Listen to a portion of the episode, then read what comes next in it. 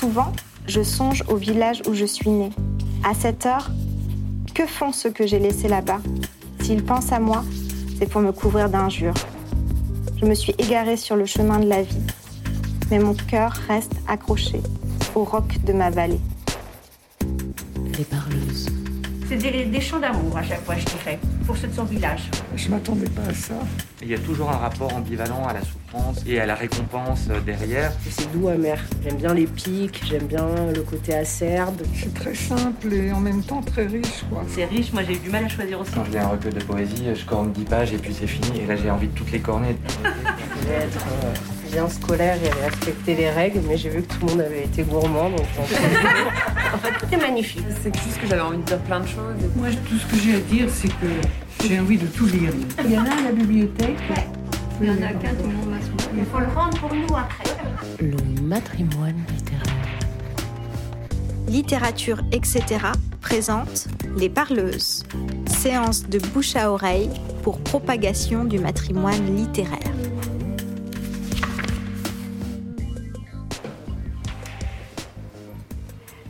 Bonjour, merci d'être là. Nous sommes le 18 septembre 2021 à la bibliothèque Robert Desnos de Montreuil. Merci à Valérie Bogier, à Annabelle Guénégas et à toute l'équipe pour son accueil au beau milieu du parc dans le cadre des Journées du matrimoine imaginées par la ville de Montreuil.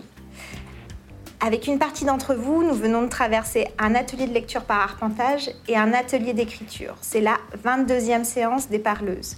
Elle est dédiée à Mririda Naït Atik et imaginée par Rim Batal, dont je rencontre pour la première fois l'écriture en 2019 avec L'eau du bain, publié aux très belles éditions Supernova.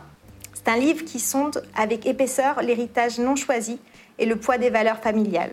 Depuis, j'ai également lu La Texte et Transport commun chez Lanskin ou encore Les quatrains de l'All Inclusive au Castor Astral. Et il y a presque un an, j'ai demandé à Rim Batal pour un livre intitulé Lettres aux jeunes poétesses, récemment édité aux éditions de l'Arche, Qu'aurais-tu envie d'écrire à une jeune poétesse? Qu'aurais-tu aimé qu'on t'écrive lorsque tu étais toi-même une jeune poétesse? En guise de réponse, elle a écrit des phrases comme Parle de tes sœurs, dis leur nom, c'est aussi le tien, sors de toi-même.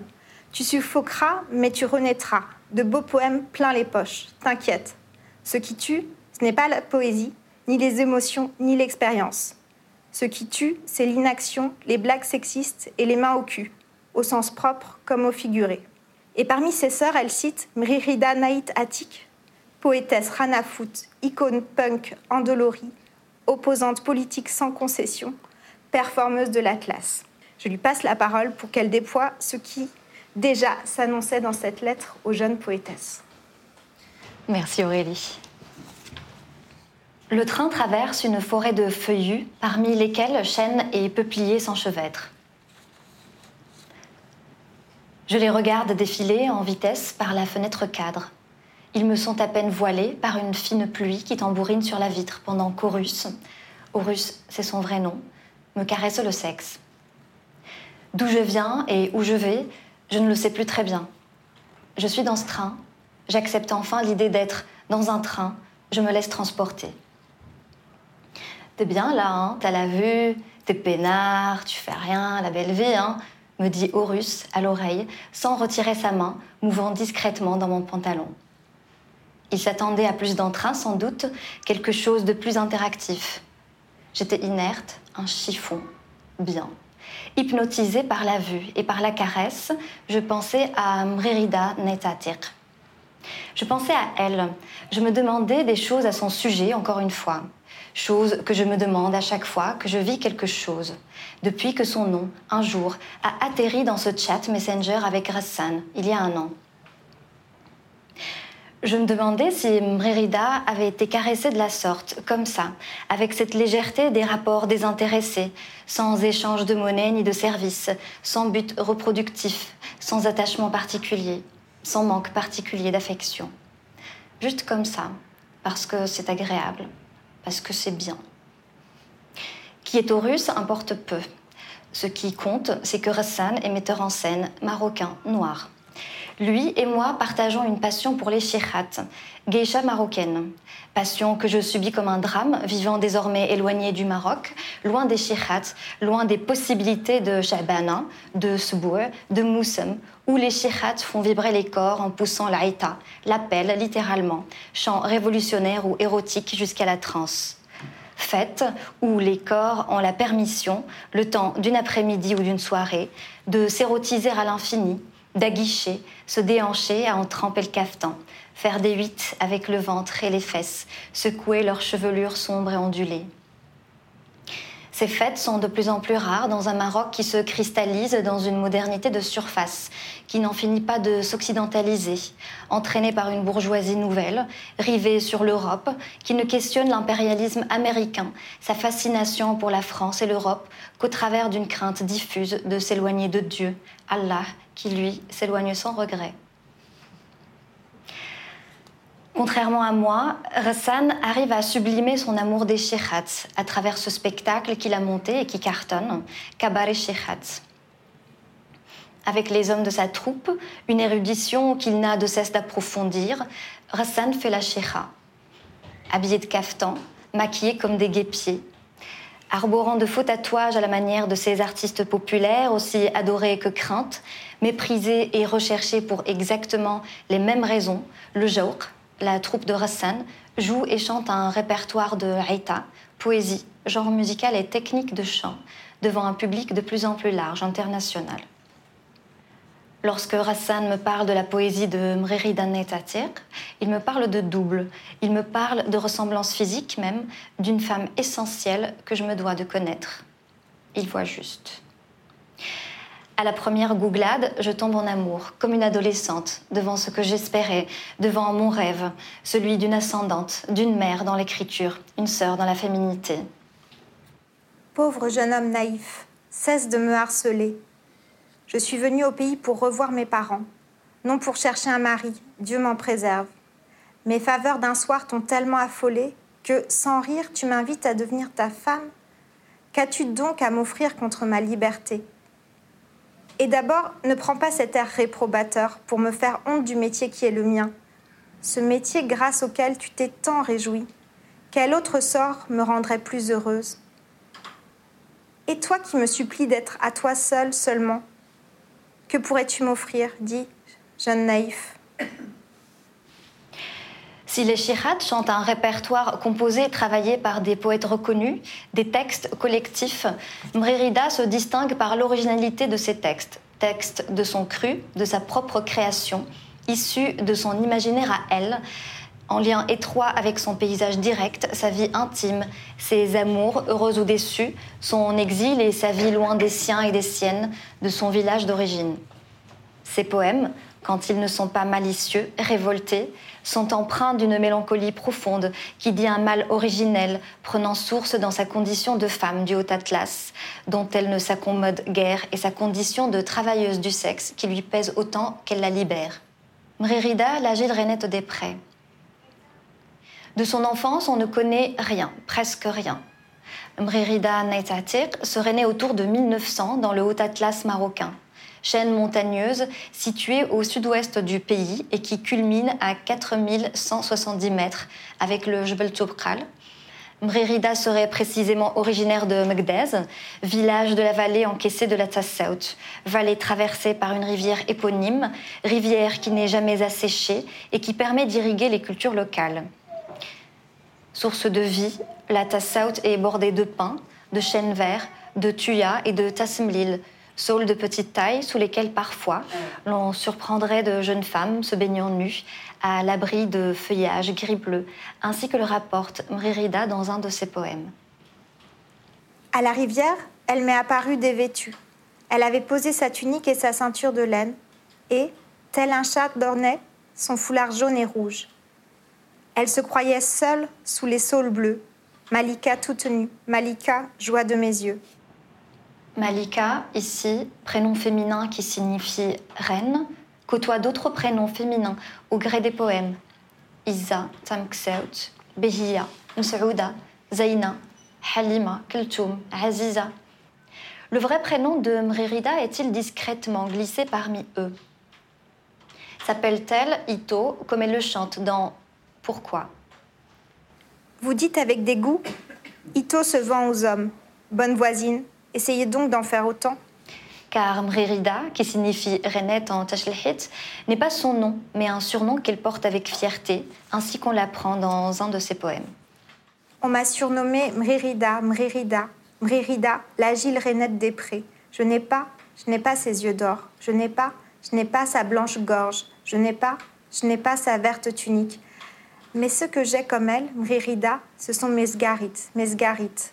Celui qui me prendra pourra sentir dans sa main, dans sa main, battre mon cœur, comme souvent sous mes doigts j'ai senti.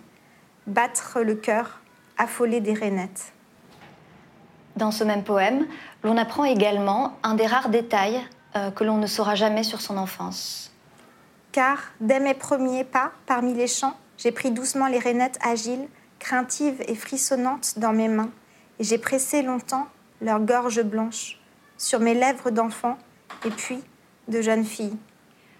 Aucune de ces rainettes ne se transformera en prince, hélas. Mais l'on imagine aisément cette petite fille de la famille des Aïtatir parmi les champs de Megdez, vêtue de laine grossière, la tête et les cheveux protégés du soleil, brutale, comme du froid extrême, par des foulards aux vives couleurs, desquels s'échappe une chevelure si noire qu'elle avait des reflets d'anthracite, fleurant l'huile d'olive ou d'argan. On imagine ces jeux liés à la terre, à l'eau, aux cailloux et galets, aux poupées bricolées avec des bouts de bois et des vieux foulards, évoluant sous le haut patronage de l'Allah Tazerzemt, pic d'accès malaisé qui étend son ombre sur le village et lieu de pèlerinage pour les montagnards en été. Les bois de la vallée de la Tassaut, couverts essentiellement de tuyas, de palmiers nains, de pins, chênes verts et genévriers, abritent ses courses et ses cachettes, entre affleurements de roches volcaniques et calcaires en bancs réguliers, on voit la petite Mréride agrandir, son corps se déployer. Elle est ici, elle mène les bêtes vers les pâturages, cueillant arbouses et sénelles rouges sur son chemin, ramassant brindilles et branches pour le four à pain, les transportant sur son jeune dos. Elle est là, allongée, parmi les pots de basilic vert odorant qui éloignent les moustiques, endormie sur une de ces terrasses de son village, élément architectural caractéristique, où sèchent les épis de maïs l'été et où, l'hiver, l'on dépose de vieilles marmites au fond brûlé pour parer à la foudre. Ces terrasses rouges, entourées de noyers verts, elle les décrit avec une vive émotion dans son poème Là-bas. Elle y raconte la nostalgie qu'elle éprouve pour son village natal, pour sa famille qui l'a reniée. Nostalgie inextinguible, peut-être même avivée par l'âge, nourrie par les déplacements qu'elle connaîtra au long de sa vie, de ce qu'on en connaît en tout cas, ainsi que de ce métier qui lui est un déracinement. Souvent, je songe au village où je suis née. À cette heure, que font ceux que j'ai laissés là-bas? S'ils pensent à moi, c'est pour me couvrir d'injures. Je me suis égarée sur le chemin de la vie. Mais mon cœur brisé reste accroché au roc de ma vallée. Il reste aussi accroché, son cœur, au souvenir de ses sœurs et de leurs jeux, comme celui de se faire peur en criant dans la vallée, attendant que leur voix revienne, transformée par l'écho. Lorsque j'étais petite fille, avec mes sœurs, j'aimais appeler les échos des vallées profondes, toujours fidèle au même rendez-vous. Dans mon attente, la joie se mêlait à l'effroi. Les voix mystérieuses revenaient de là-haut, non comme nos propres voix en retour, mais comme celle des bergers des pâturages, ou qui sait, celle des gens du pays des morts. Car sans cesse m'embrase le feu de ma jeunesse. La petite fille ne tardera pas à devenir jeune fille, peut-être même jeune femme. Les femmes étaient mariées pratiquement dès la puberté à cette époque-là dans le Maroc rural, ou Maroc profond, comme il était nommé par le protectorat qui débuta officiellement en 1912 zone sans renseignement, signalée dans les cartes dans les années 20 seulement. Le protectorat français, aussi appelé pacification du Maroc, aussi appelé colonisation, selon d'où l'on regarde et de quelles informations l'on dispose, charia dans son sillage soldats et médecins, chercheurs et écrivains coloniaux qui étudièrent la région, rangèrent ceci, dérangèrent cela. Protectorat qui enrôla massivement des soldats, goumiers marocains, parmi les jeunes hommes les plus vaillants, 12 583 d'entre eux sont morts pour la France entre 1907 et 1922. Cette chance n'a pas souri aux cinq goumiers de chez nous. On les a tués, on ne sait où, à la guerre. Plus jamais le pas martelé de nos goumiers. Ceux du 47e sont morts au bled Tounsi. Où est-il parti, mon aimé Où est-il parti? Est-il soldat?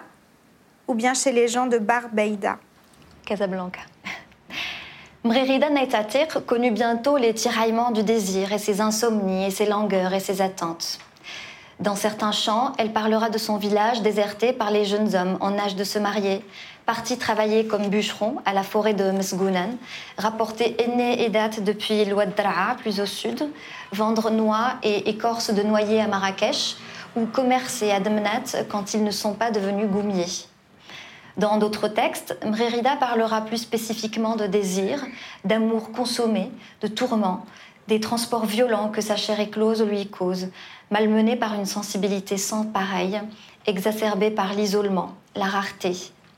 Dans Le soir sur l'air, elle raconte comment elle s'est évanouie en regardant le jeune et agile Saïd, le plus adroit, ignore la peur, jouer à la pelote avec d'autres garçons du village. En regardant Saïd, si beau et si fort, l'autre soir, je me suis doucement affaissée, atteinte d'une étrange et subite faiblesse, frissonnante comme sous l'effet d'un charme. Quand a-t-elle écrit ce poème? À 12 ans? 15 16 ans? Car on lui en connaît d'autres sur l'attente de l'amour, l'agitation dans l'attente, l'angoisse qui secoue la nature aventureuse de celle qui disparaîtra dans les années 40. Celui qui me prendra pourra sentir, dans sa main, dans sa main battre mon cœur. Ce désir, elle y cédera bientôt, comme le laissent croire certains de ses poèmes. Elle suivra Miloud derrière les haies, dans l'ombre de la nuit, aux heures claires du jour, à l'aube, au crépuscule. Tu en ferais autant, car sans cesse m'embrase le feu de ma jeunesse. Elle en payera le prix.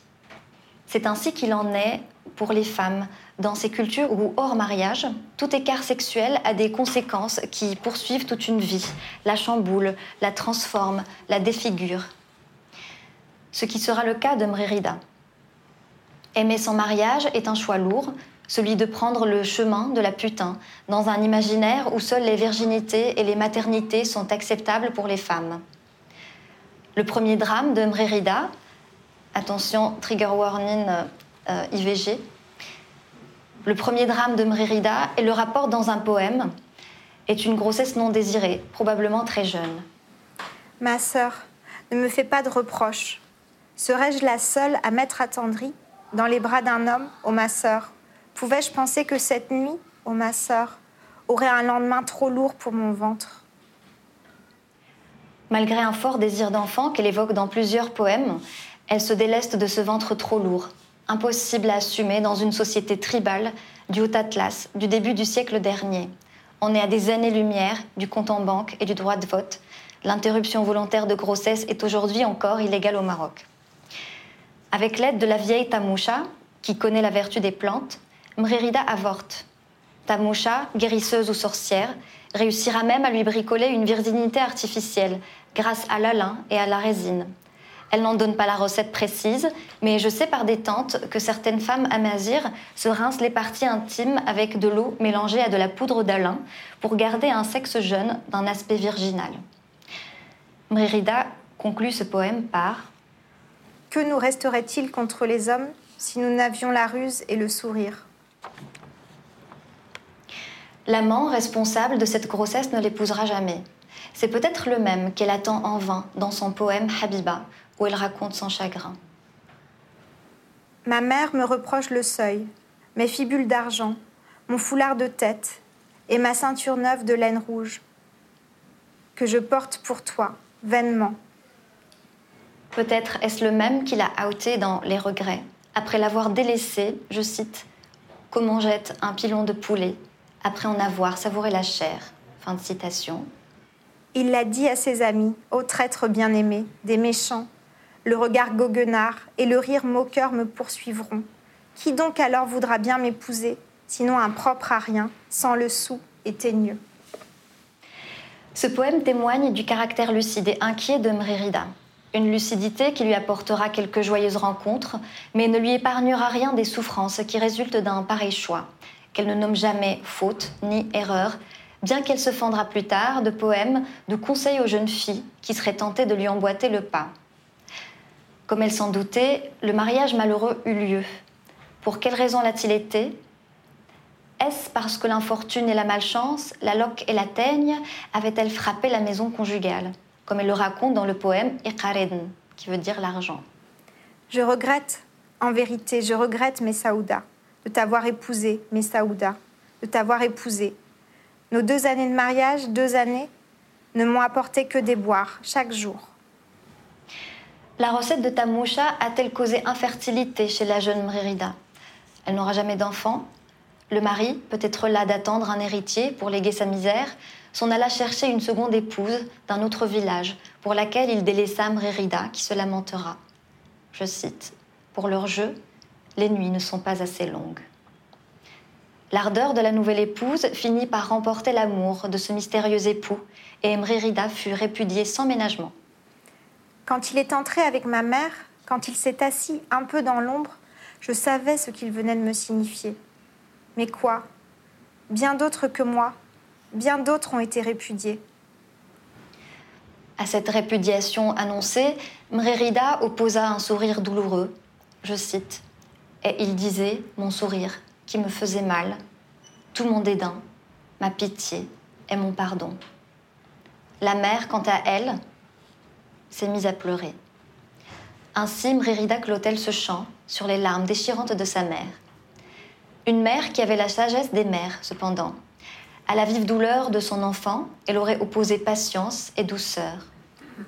Celui-là et ceux-là qui partageront ta natte recouvriront et effaceront le souvenir. Mrérida fit de ce sage conseil bon usage, un usage digne de son caractère impétueux et de son exubérance. Elle s'appliqua à réparer son cœur par les plaisirs du corps et nous rapporte des amours nombreuses dans une langue hardie, fière, directe comme une droite. Comme l'oublier m'est devenu facile, sur les dalles du torrent, au milieu des maïs, ou le front contre un tronc jeté à terre. Femme que dévore le feu de la jeunesse, ne dites pas, hypocrite, que vous n'en feriez pas autant quand la fièvre d'amour bouscule toute honte. Moi qui croyais périr, de quel chagrin déjà? Et ne l'oubliez jamais, mais qui donc déjà? Comme il m'est facile de le replacer. Et, dans mon cœur et sur ma natte. Son cœur durcit, diront certains. Il mûrit, diront certaines. L'amertume la gagne et l'étreint, fait jaillir des chants âpres, mais puissants. Moi, je ne me fierai plus aux hommes. Leurs serments ne sont que vent et fumée, et leur cœur est noir comme la suie. Dix jeunes gens, dix veufs, dix vieillards m'ont bien juré de m'épouser, et d'autres, ni les uns ni les autres, n'étaient de bonne foi. Elle finit cependant sur ce vers qui me semble, j'ai envie de le croire, une note d'humour noir qui la hisse au rang de reine des abeilles à mes yeux, posée là pour contrebalancer le désespoir de cette complainte. Je cite Et l'enfant, qui résulterait de ses amours nombreuses, et l'enfant, je le nommerai Yusn Narbain, l'enfant des 40. Prostitution et performance, je cite, je loue un peu de mon corps qui est mon bien. Fin de citation. Est-ce là que le glissement vers la prostitution a lieu? A-t-elle été une décision consciente, un pas de côté, une rébellion, une dissidence? Celle qui est belle, qui sent bon et qui attire les hommes comme les fleurs du printemps attirent les abeilles, d'après ses propres dires, avait-elle d'autres alternatives? Quelle possibilité désirable s'offrait à elle dans une région aussi enclavée quand le pouvoir du sultan se résumait à quelques bribes de son territoire actuel, les villes et les ports, les terres cultivables des plaines autour de l'Oued Rabir, nommé Blad el Le reste, Bled Siba, littéralement le pays de l'anarchie, je cite, pays de la poudre et des indépendants, celui que jamais sultan n'a pu soumettre, ni d'ailleurs aucun conquérant de l'Antiquité, soit que le pays fût trop pauvre, soit qu'il fût efficacement protégé par ses hautes montagnes et ses sables, ou par l'irréductibilité de la race berbéro qui l'habite, Euh, ceci est tiré euh, d'un rapport qui s'appelle Le Maroc et l'accord franco-anglais, édité chez Chapelot, Paris, 1904. Le reste, Bled Siba, littéralement pays de l'anarchie, vivait dans un dénuement presque total. Les maigres richesses se résumaient à la possession de quelques bêtes donnant lait et laine, des œufs, parfois un peu de viande, juments et mulets pour transporter vivres et voyageuses, aînés, noix, miel, écorce de noyer pour tanner le cuir, et les corps, les corps vaillants pour diverses corvées, corps qui furent loués pour mener une guerre auprès de pays et contre d'autres dont ils n'avaient jamais entendu parler, corps loués pour défendre ou pour distraire d'autres corps. Mrérida usera du sien, elle aussi, pour échapper aux vies éprouvantes et sans éclat qui auraient pu être la sienne. Au mari brutal à la main lourde comme un marteau, au mari absent parti travailler au bled romi, au mari indigent, au riche mais boiteux, ailé comme la faim et la verge morte, comme la belle Tamayort ainsi que le rapporte l'autrice dans un poème. Mourir comme la Lakeltoum en donnant naissance à son 16e enfant n'était pas non plus une option pour notre poétesse. La corvée des navets dans les champs du Muqaddam, accessible par un sentier qui monte, monte, monte, et après la montée, la montée. Il faudra l'échine ployée, la croupe tendue, arracher les navets, assécher pour l'hiver. Tout ceci n'est pas pour Mrírida, pas plus que le sort des laveuses de laine dont elle parle en ces mots. Si nos pauvres doigts sont ensanglantés, si nos mains sont rouges de froid, si nous avons épaules et reins brisés, demandez-en la raison aux lourdes toisons qui nous tiennent courbés, les pieds dans l'eau. C'est notre sort à nous, les laveuses de laine. Les travaux ménagers et l'entretien du foyer étant la stricte responsabilité des femmes mariées, Mrérida Netatir nous en parle ainsi. Le travail sans arrêt occupe tous mes jours. Comment aurais-je le temps de songer à l'amour? Il y a le grain à moudre et les vaches à traire, la cruche à la source et le feu des repas. La journée est trop courte pour la besogne à faire. Il y a l'herbe au champ et le bois en forêt, le pain à cuire et le linge à la rivière. Et morte de fatigue, je m'écroule le soir. L'aurore est loin encore lorsque je me lève, et la nuit faite depuis longtemps quand je m'endors. Quand aurais-je le temps de songer à l'amour? Car songer à l'amour semble la préoccupation première de Mrérida, comme celle de nombreuses femmes qui refusent qu'on les dépossède de leurs désirs et qui en font le moteur de leur dissidence, leur source de pouvoir et le symbole de leur siba personnel. Mrérida en fait sa source de revenus également. Je loue mon corps qui est mon bien, dit notre punchlineuse, dans ce chant où elle s'adresse aux voisines médisantes et réprobatrices. Le fermier vit de sa terre et de son bétail. Le maréchal ferrant des fers qu'il place. L'épicier ambulant des denrées qu'il vend. Et tous encourent les reproches de leurs clients. Moi qui n'ai jamais causé de tort à personne. Pourriez-vous en dire autant, bonne voisine? Je loue un peu mon corps qui est mon bien, sans jamais essuyer le moindre reproche, comme vous louez vos mains pour un travail au champ. Le travail, bientôt, la conduisit à Azélal, à 4 heures de voiture de Megdaz, son lieu de naissance, soit une quarantaine d'heures de marche. C'est dans le souk d'Azilal, clos de hautes murailles de pisées flanquées de tours à meurtrières, des locaux réservés aux femmes, que Mrérida, pendant quelques années, tapina. À Azilal, elle avait deux fidèles amies, Bacha et Bihia, à peine 20 ans, enjouées et douces. Elles étaient parvenues à Azilal, bien loin de leur pays respectif, après des péripéties inimaginables. Trigger warning, viol. Parvenues à Azilal après des péripéties inimaginables. Que ne peut-on imaginer? Est-ce arrivé à l'une d'entre elles, ce viol que subit la petite bergère qui retournait au village après de longues heures de marche pour livrer le beurre à ses employeurs Viol que Mrérida raconte dans Tamksaut Manzakmim, c'est-à-dire bergère, comment vas-tu? Las sont ses jarrets, car elle est en marche depuis la dernière étoile. Et déjà la voici, déjà revenant au milieu du jour. L'heure brûlante l'invite à chercher fraîcheur et repos. Elle ferme les yeux et s'endort à l'ombre des tuyas. C'est ainsi que le colporteur la saisit dans son sommeil. Elle peut crier. Tamou la bergère, elle peut crier. Seule l'outre de beurre pourrait porter témoignage. Pourquoi pleurer, bergère? Je ne t'ai pris que cela. Rentre au village les yeux secs et ne dis rien surtout avec le beurre frais qu'attendent tes maîtres. Toujours est-il que la compagnie de Bacha et de Behia est chère à Mririda. Leur penchant pour la bière, les réveils tardifs de Mririda, jamais avant 3 ou 4 heures de l'après-midi, laissent deviner de singulières sauteries et de fréquentes réjouissances.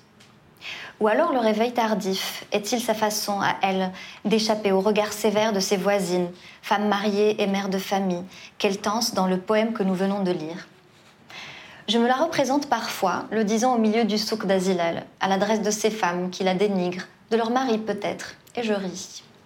Car la Tandamt, poétesse en Tashlihit, car la Tandamt chantait ses poèmes au grand souk du jeudi. Elle performait ses textes, on dira aujourd'hui. Si, si, si nous ne disposons d'aucun film, aucun enregistrement de lecture publique de Mririda Naitatir, tout laisse à croire euh, qu'elle avait une technique particulière pour réciter ses compositions. René Hologe, celui qu'elle rencontrera dans ce même souk, venu à elle en 1926 ou 27 par l'entremise d'un goumier et ami. C'est lui qui a collecté en Tashlhit ces textes, qu'il a traduits vers le français avant de les publier, leur permettant d'arriver jusqu'à nous. Il parle, je cite, d'un art qui n'appartient qu'à elle.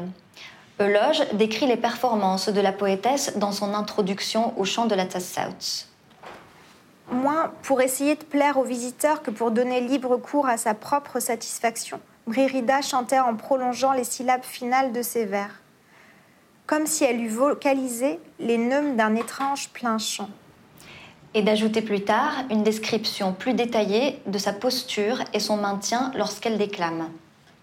Je revois encore Mririda drapée dans son ample manteau de fine laine, l'antique et admirable Andir Afer Kachon à bandes amarantes, écarlates et blanches, que l'on ne tisse plus aujourd'hui, écrit-il en 1959. Elle prenait des poses hiératiques sans en soupçonner la grâce et la majesté, lorsqu'elle élevait comme une lyre ses bras splendidement modelés, cerclés de lourdes armilles d'argent. Une abondante chevelure, si noire qu'elle avait des reflets d'anthracite, encadrait son visage expressif dont la carnation, d'une délicatesse indicible, eût mérité à notre poétesse le doux nom d'Amaryllis. Mrérida devait posséder une voix puissante et aiguë pour pousser les Zralites dont elle était si fière. Zralites qu'elle décrivait elle-même comme aigus qui n'en finissent pas, gorge qui ne s'altère pas donc, qu'admirent les hommes et jalousent les femmes. René Euloge, traducteur des chants de la Tassaut, prête à notre poétesse une nature impulsive, elle qui passait d'un poème à l'autre, d'une agressive rudesse à la plus délicate tendresse, selon ses états d'âme, engendrés par les événements du quotidien. Plutôt qu'impulsivité, je dirais souplesse et sensibilité, essentielles lorsqu'on souhaite porter un texte, l'incarner, mettre son corps au cœur de son art, son cœur au cœur de son art, sans aucune volonté de contrôle, se laisser traverser par le verbe comme la vallée se laisse éroder par la tassaut. Malgré sa puissance de composition et d'interprétation, notre poétesse prophétesse n'arrivait visiblement pas à émouvoir les fallah, camionneurs, marchands et goumiers qui préféraient à son talent d'autrice, compositrice, interprète son adresse à procurer la jouissance. Dans une langue polissonne et sans pudeur, avec force et hardiesse, Mrérida évoque son métier tantôt avec tendresse et sans honte aucune, tantôt avec inquiétude et désarroi. Choisir ses amants, c'est elle qui choisissait ses clients, ne l'empêchait pas de croiser parfois des hommes irrespectueux, impolis, peut-être jusqu'à la brutalité, peut-être jusqu'au viol. Ainsi en a-t-il été, au moins une fois, avec celui que Mrérida mouche dans un poème cinglant que je souhaite vous faire entendre dans son intégralité parce qu'il illustre parfaitement son art du clash digne de Bouba. Le mauvais amant. Va-t'en, Goumier, sans bon sens ni politesse. Tu peux te montrer plein de mépris, la main levée, l'injure à la bouche, à présent que tu as tout reçu de moi, et tu pars en me traitant de chienne, rassasiée. Tu veux me faire rougir de mon métier? Et toi, avais-tu honte, dressé comme un taureau, quand tu poussais doucement ma porte? Venais-tu donc chez moi pour jouer aux cartes? Tu te faisais humble et soumis, Goumier, consentant d'avance à mes exigences, même à perdre toute ta solde, prêt franc. Et plus tes yeux me parcouraient luisants, plus ton désir brutal te mettait à ma merci. Quand tu as enfin découvert ma chair, j'aurais pu te demander ton âme et de maudire ta mère et tes ancêtres. Vers quel ciel de félicité t'étais-tu envolé? Maintenant calmé, te voici de retour sur la terre, arrogant, rude et grossier, comme ta là-bas, pauvre hôte d'un instant, mon esclave. Ne sens-tu pas mon dégoût et ma haine? Un de ces soirs, le souvenir de ce soir-là, te ramènera chez moi, vaincu et soumis ton amour propre restera sur le seuil, et je rirai de tes regards et de tes prières. Mais il me faudra trois fois le prix de ce soir. Ce sera l'amende pour ton orgueil et tes injures, et je me rendrai pas plus compte de ton étreinte que la rivière ne s'aperçoit d'une goutte de pluie. Sa profession ne l'empêche point d'avoir des amants à elle, bien à elle, auxquels elle se donne sans contrepartie. Elle a son Horus, elle a son Rassen. C'est ce que laisse croire le poème Azo, à traduire par le bien-aimé lorsqu'elle chante. Qu'importe si d'autres voient mes tatouages cachés. À eux, je me vends, mais à toi, je me donne. Heureuse jouisseuse, celle qui chante dans ce dialogue peut être imaginée, peut être inspirée de sa vie. Rit au nez de celui-là, fils des hauts pâturages qui quémande un baiser, et plus encore, qui dit pudiquement ce que tu penses pour dire baiser, pour dire coucher, pour dire faire l'amour, pour dire écarter tes jambes pour moi, pour dire sucer, pour dire lécher, pour dire enculer, pour dire jouir, pour dire la joie et la vie. Il propose sa seule pièce d'argent à la fille, point farouche, qui propose foulard de soie, qui propose le mariage pour une seule étreinte avec celle qui lui rit au nez, qui chante.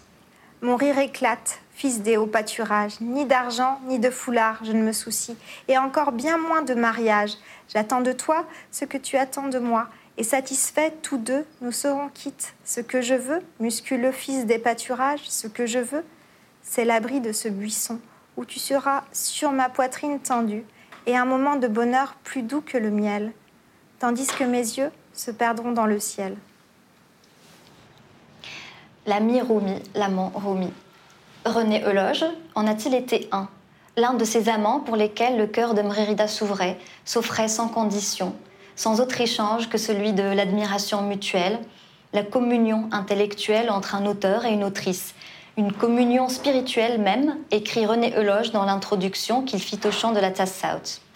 Le premier était-il le seul à s'être autant intéressé à son art de diseuse de toutes les aventures, la regarder avec une attention appuyée, fidèle, une attention armée d'un carnet, d'un stylo, pour ne pas perdre une poussière de ce qu'elle confectionnait avec ses mots, de sa façon de transformer son vécu, transcender son quotidien, célébrer son héritage, ses émotions, ses déboires en chant pour tenir en respect une réalité douloureuse où se mêlent les affres de l'exil à ceux du rejet, la précarité à la violence d'une micro-société patriarcale, oppressante, pour garder à distance le désarroi d'exister seule, rare, unique prototype de ce qui sera un jour toutes les femmes insoumise, exigeante, courageuse, exaltée, torride, espiègle.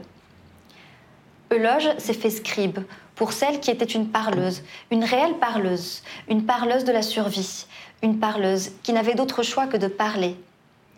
Enfant d'une tradition orale, plusieurs fois séculaire, elle ne savait ni lire ni écrire.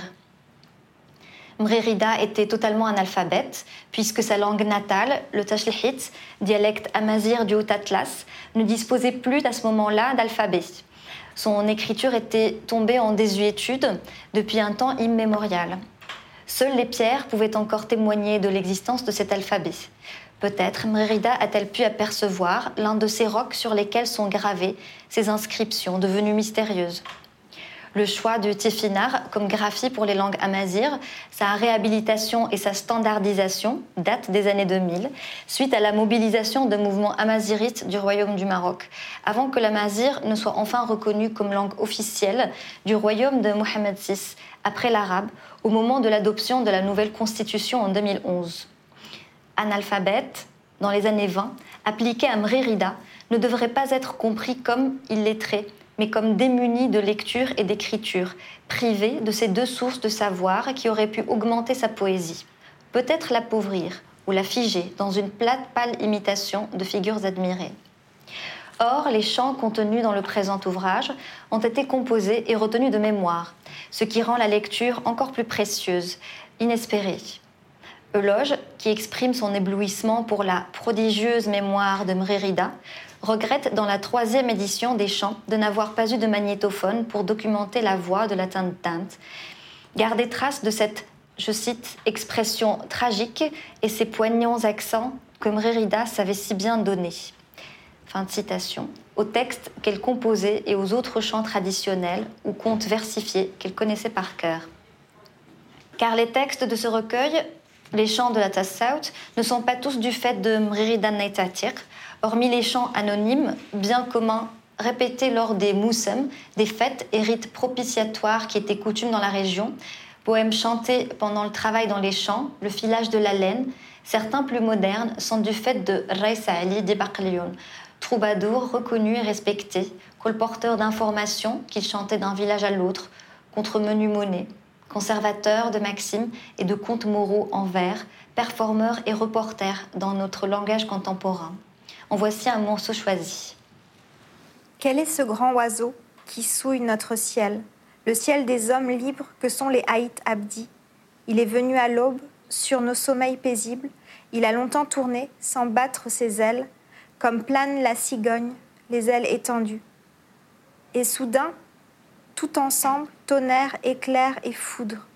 Il n'y avait plus ni ciel ni terre, rien que la peur. Les hautes et les petites maisons se sont écroulées. Dans le fracas, le feu, la fumée et la poussière. Et aussi dans les cris des femmes et des enfants, qui n'étaient pas tout à fait morts. À côté de nos vaches et de nos moutons éventrés, nous perdons nos balles à tirer sur l'oiseau maudit. Pourquoi l'oiseau mort a choisi notre village Pour détruire les foyers et tuer les enfants? Maintenant, il faut ensevelir nos fils ensanglantés. Il ne nous reste plus que les yeux pour pleurer. L'oiseau de mort, peut-être, reviendra-t-il demain? Il paraît que c'est ainsi que procèdent les Roumis, auprès des montagnards libres depuis toujours. L'oiseau de mort, c'est son titre raconte les opérations aériennes menées par la France dans les régions les plus difficilement accessibles par voie terrestre et où vivaient des tribus qui refusaient de se soumettre à la protection française et au bled Merzen avant elle. Dans son introduction à un autre ouvrage intitulé Les derniers fils de l'ombre, René Euloge écrit ceci. Ils savent bien ce qu'ils vont perdre. Ils pressentent qu'en adoptant tôt ou tard, fatalement, les coutumes de la civilisation européenne, ils ne seront plus ce qu'ils étaient et ne seront pas ce que nous sommes. Il rapporte même cette question surprenante que je trouve bien drôle, qu'il trouve bien significative, et je le lui accorde, qu'on lui posait lors d'expéditions en certains cantons reculés du Haut Atlas. Est-ce vrai qu'il y a insultant? Malgré toute la sympathie qu'il m'inspire, René Euloge m'agace fortement avec sa manie de citer Rabelais et Balzac, Chateaubriand, Lamartine, à paraphraser Kipling et Pierre Loti, reconnaître du Victor Hugo dans un des poèmes de Mrérida, grâce suprême qu'il lui accorde en plaidant la beauté du hasard. Certes, il semble posséder une immense culture et une grande éducation, mais les chants traditionnels que Mrérida Naitatir savait réciter ne comptent-ils pas comme capital culturel la fascination et l'amour que l'autrice suscite chez son amant et traducteur n'empêchent pas ce dernier de l'appeler tour à tour fille sauvage ou fille inculte, ni de la réduire à une muse berbère, petite sauvagesse de Megdez. Il dépouille son art de volonté, lui renie l'intention dans la création quand il écrit, un talent vigoureux dont elle était bien loin d'être consciente. Son introduction au chant tangue étrangement entre l'adoration, le sublime et des réflexes sexistes et racistes, avec l'usage de termes péjoratifs travaillés par un imaginaire colonial lorsqu'il pointe les schluch comme esprit farouche, en proie aux appétits violents de primitifs. Sentence qu'il nuance toutefois, arguant que, je cite, la rudesse des monts explique la rudesse des gens.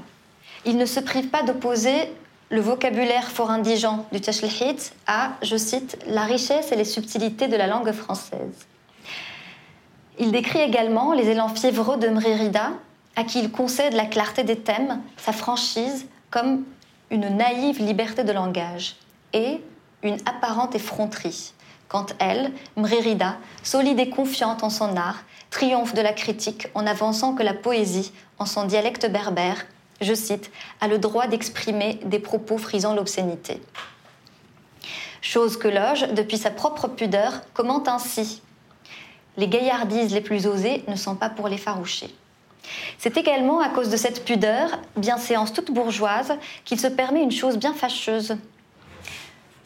Je cite encore, certaines expressions trop libres de ce diptyque, les poèmes Azou et euh, Azouo, certaines expressions trop libres de ce diptyque ont été édulcorées. Notre poétesse, ajoute-t-il, pensait avoir le droit de tout oser et eût fait rougir Juvénal ou l'Arétin. Fin de citation. Et c'est d'autant plus fâcheux et surprenant qu'il assure s'être refusé à falsifier, euh, à farder, à dépersonnaliser, à métamorphoser les vers de Mrérida en vers français rimés avec art. Euloge eut toutefois du fil à retordre avec les images, les jeux de mots, les allusions qui n'ont pas leur équivalent en français, malgré toute la richesse et la subtilité de son langage. Jonglant entre la transposition littérale et l'interprétation lorsqu'il traduit, il dit veiller à ce que le lyrisme de certaines expressions dans leur version française ne nuise pas au lyrisme familier des chants de Mrérida.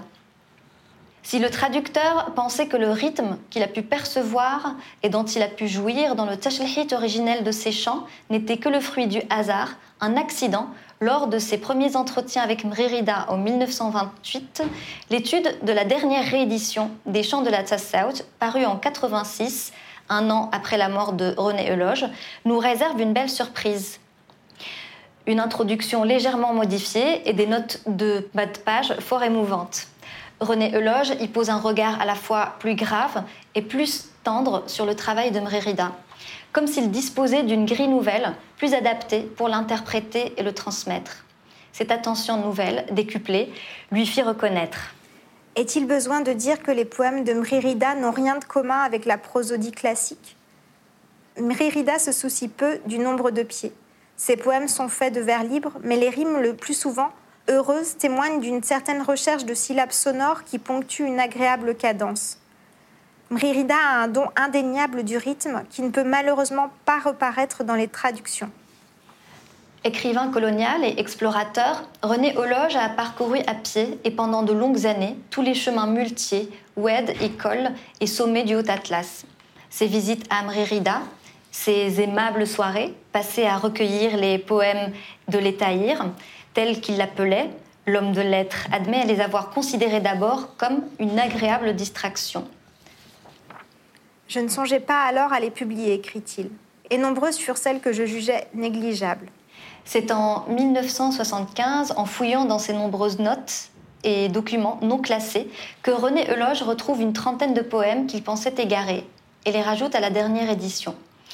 Il les assemble différemment, mais toujours pas dans l'ordre chronologique. Ce qu'il ne retrouvera jamais, ce sont les poèmes originaux, transcrits en Tashelhit avant la traduction. Une perte qui pénalise l'œuvre de Mrérida, puisque cela rend difficile de l'étudier directement. L'autre difficulté réside dans l'absence de classement chronologique des poèmes.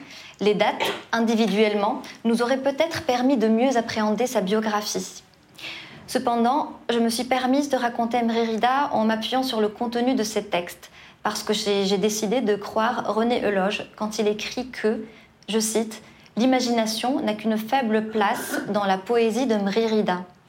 Elle est même complètement bannie des longues pièces essentiellement narratives et des petits drames domestiques retracés en un court récit dont la conformité avec la réalité est le suprême intérêt. Fin de citation. Les années ensevelissent mieux que les pierres. La larme furtive qui glissait sur la joue de Mrérida, quand elle comptait les drames et les joies de son village natal, sa vie intime, les astres et les éléments, les couleuvres et les corps tatoués ou épilés, les divinités païennes cohabitant en paix avec Dieu, Allah et ses religions du livre, cette vivacité de l'esprit et de la langue et des sens dont ses poèmes sont les témoins éloquents, l'ivresse qui l'a transfigurée, une fois immergée entière dans l'émotion que provoquaient en elle ses propres chants. Je cite l'habitus singulièrement émouvant que lui donnait la rudesse de ses traits fanés prématurément, selon René Euloge. Tout ceci sera-t-il enseveli par les années, comme l'écrivait Mrérida avant de disparaître? En 1943, René Euloge ignorait qu'il la voyait pour la dernière fois et lui confia avec beaucoup de tristesse un poème intitulé L'augure. René Euloge revenait moins souvent au pays Schluch, tandis que le monde sombrait dans une seconde guerre mondiale. Il perdit la trace de Mrérida et ne put la retrouver. Toutes ses recherches demeureront sans succès. Les maisons closes d'Azilal avaient été désaffectées après la guerre et les questions posées au sujet de la poétesse dans son village natal, où René Euloge se rendit, furent accueillies avec méfiance et mutisme.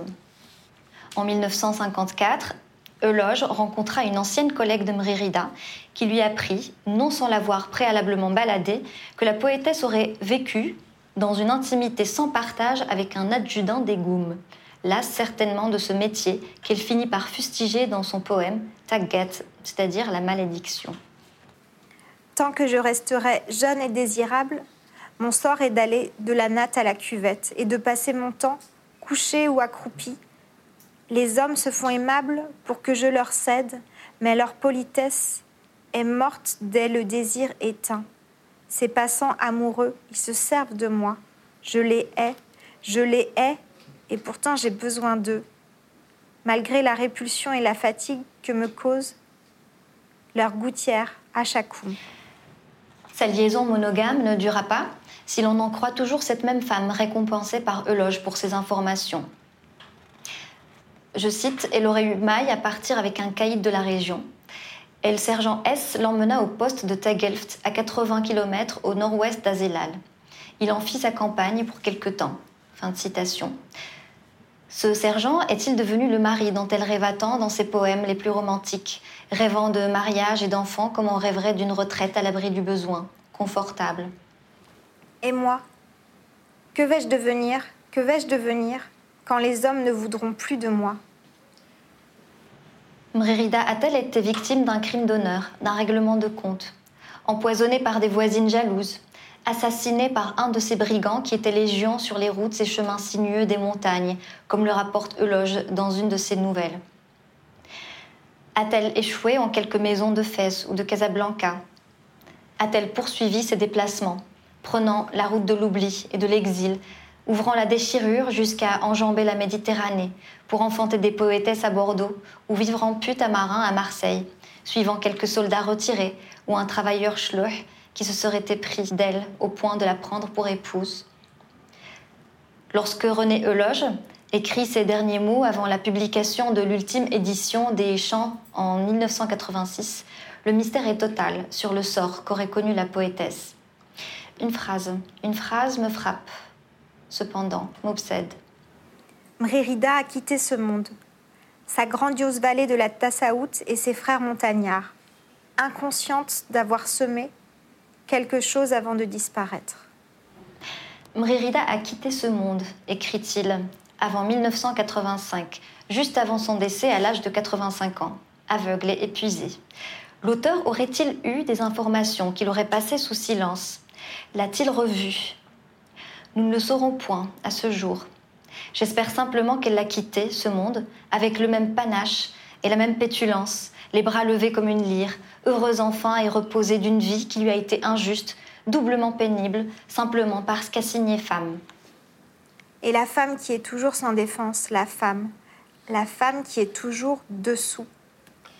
Peu avant sa mort, donc, René Euloge écrira plus j'avance dans la vie, et plus il m'apparaît que Mrírida est une poétesse d'une inspiration puissante dans son extrême simplicité. Elle est incontestablement une grande figure de la montagne berbère. Mrírida a quitté ce monde, sa grandiose vallée de la Tassaut et ses frères montagnards, inconscientes d'avoir semé quelque chose avant de disparaître. Fin de citation. Et elle a semé des racines, prêtes à accueillir des arbres. Me voilà, l'élisant mère spirituelle dans la création et la littérature, matrice, génitrice d'une poésie intime et politique, before it was cool, sœur et amie, rock, modèle. Lorsqu'une faiblesse me prend dans l'écriture, une défaillance, lorsque l'urticaire me grignote les bras à cause d'attaques pour provocation, racolage, vénalité, violence, inculture, vulgarité, je pense à Mrérida, debout, au milieu du sourd d'Azilal, jetant ses sorts poétiques aux voisines jalouses, aux hommes désobligeants, debout sur ses deux jambes, solide comme un chêne. J'écarte alors les miennes, les offre à l'œil beau et tendre d'Horus, sublime, du haut de ses 21 ans, et je ris comme une baleine.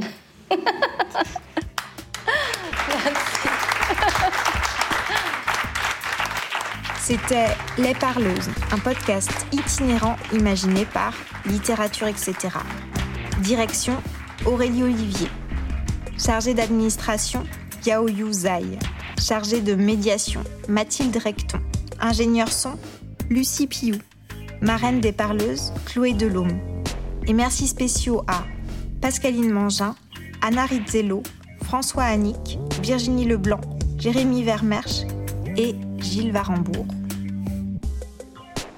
Les Parleuses, un projet soutenu par la SOFIA, la Fondation Yann Michalski, la DRAC Île-de-France, les régions Hauts-de-France et Île-de-France, la métropole européenne de Lille et la ville de Lille.